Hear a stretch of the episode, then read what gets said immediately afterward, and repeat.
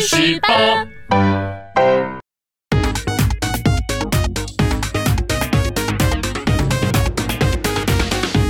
人生自古谁无死，曾闻何须看报纸？大家好，欢迎收看《去史吧》。我们今天呢要来讲一个宋朝的千古奇案，而刚好呢，我们今天的主角就是断过无数奇案，而且堪比古代柯南的包大人包拯。哎，讲到这个包拯呢，应该是无人不知、无人不晓了。在很多的影视剧节目中呢，都有他的关于他的故事跟传说。民间呢俗称他叫做包青天，而在真实的历史里面呢，他又担任过天章阁代志、龙图阁直学士，因此呢，他又称之为包代志跟包龙图。在其去世以后呢，谥号叫做孝肃，哎，不是我们今天减肥吃的那个什么孝素啊，是孝顺的孝，肃穆的肃。由于呢电视剧的关系，大家呢对于包拯的印象呢，应该都是脸黑黑啊，呃，额头上面有一个月牙标记的人。但是他的脸黑归脸黑，为人却是清清白白。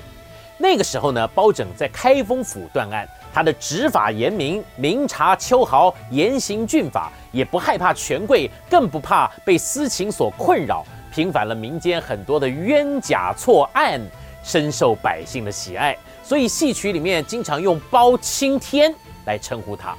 然而，凡事有一好，没有两好。包拯作为一名清官呐，不畏权贵。不知道得罪了多少人，在那些达官显贵的里面，一定有很多人恨不得吃了他的肉啊！所以一直以来，对于包拯的死，很多人都认为这里面一定藏着不少的猫腻啊，也就是秘密的意思。在历史上，包拯死了以后呢，就葬在安徽的合肥的东郊，在他的墓志铭上面呢，有着对包拯离世前的一些描述。我们现在来讲给大家听一听啊。嘉佑七年。五月乙未，方士事即作为归。上前时赐良药，辛未遂已不起闻。这意思呢，我帮来大家来翻译成白话哈，就是在宋朝嘉佑七年五月乙未日，包拯呢还能够处理政务，然后呢就因为疾病在家休养。上前使赐药，上是什么意思呢？就是上层长官的意思。那包拯都已经做到了这么高的地位了，他的长官是谁呢？当然就是宋仁宗了。包拯生病在家，宋仁宗派人送来良药一帖，结果呢，在十三天以后的辛未日，包拯的病情呢就急速恶化，从此一命呜呼，与世长辞啊！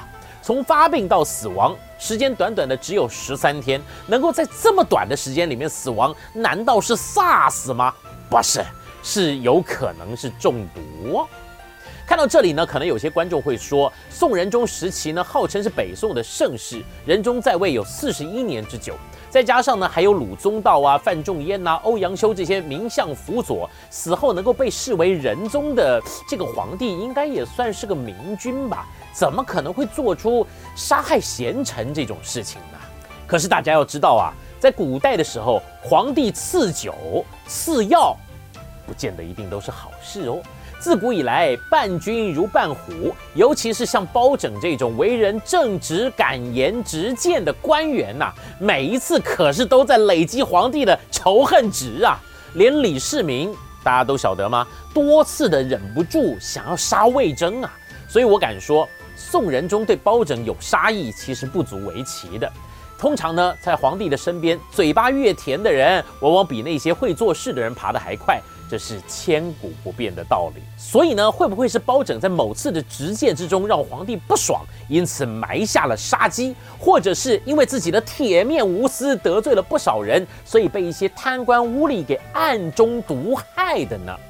因此，在上个世纪，就是一九五零年代，包拯的遗骨被考古学家从地下挖出来了以后，学者们就开始调查起来，他到底是怎么死的。前几年，中国科学院高能物理学研究所跟安徽省的博物馆等单位来合作，利用北京的正负电子对撞机产生的同步辐射，对包拯的遗骨来进行了研究，发现包拯的遗骨之中呢，钙、铁、汞的元素呢，比现代人骸骨里面的含量还要高，而且还含有少量的砷跟铅。众所周知啊。这个砷就是毒药，而汞呢，就是我们现在所俗称的水银，这都是含有剧毒的，可以说是居家旅行杀人灭口必备良药啊。跟我们常常听到古代的毒药里面，砒霜跟鹤顶红里面含有砷的成分，而朱砂里面呢则含有汞的成分。那么，包拯真正的死因就是因为服用了砒霜跟汞而中毒身亡的吗？我们接下来再来看，经过专家研究发现，包拯的遗骨里面呢虽然含有砒霜的成分，但是含量呢其实要低于现代人身体里面所含的砷的成分。所以呢，专家认为包拯不是死于砒霜中毒。那至于说他体内含汞量超标，专家也有另外的说法。他们认为呢，有两种可能，一种呢就是古人为了保存尸体，那要做那个防腐处理嘛。因为呢，包拯死亡的时间呢正值五月，天气炎热无比，想要把包拯的尸骨从河南运回老家合肥，如果不进行防腐的话，到家都变白骨了都。所以呢，就在棺木里面放入朱砂。经过了一段时间以后，这个朱砂呢就渗透到了包拯的尸体的里面。另外一种可能呢，就是包拯在生前呢曾经服用小剂量的含汞的药跟食品。我们可以在《本草纲目》等等中医的典籍里面看到，朱砂的确是一味中药。所以呢，包拯的药方里面如果含有朱砂的话，倒也不足为奇了。最后呢，专家得出了结论来了。他们认为呢，包青天大老爷包拯并非中毒身亡的，而是属于正常死亡的。呃，至于包拯是得了什么病病死的呢？我在这边呢大胆的脑补一下哈，用现代人的角度来说，包拯常年办案，有的时候呢为了办案经常消酣不食，所以呢引发出脾胃之类的疾病，再加上办案难免也有些误判。以他这么清廉正直的人，对于误判一定会觉得对不起家属。时间越久，这就变成了一种心病了。所以呢，刚好这些病在这个时间点一起爆发出来，成为他的死因也说不一定了。包拯呢，是中国古代著名的历史人物，也是一代杰出清官的表率。从古至今，人们对于包拯的清廉都赞叹不已，也对于包拯的一生的传奇故事保持着好奇的心态。对于包拯的死，更是猜测不断。毕竟他得罪的权贵实在太多，什么事情都有可能发生。但这些真相呢，我们也只能凭借着少量的证据来推测。真正的原因，恐怕只有当事人知道了。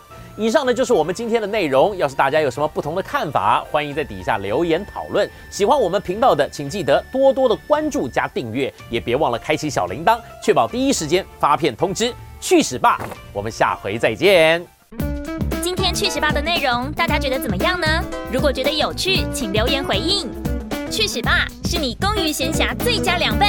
快点下方链接订阅分享给你的同事朋友，也别忘了开启小铃铛，第一时间接收发片通知。大家一起去死吧！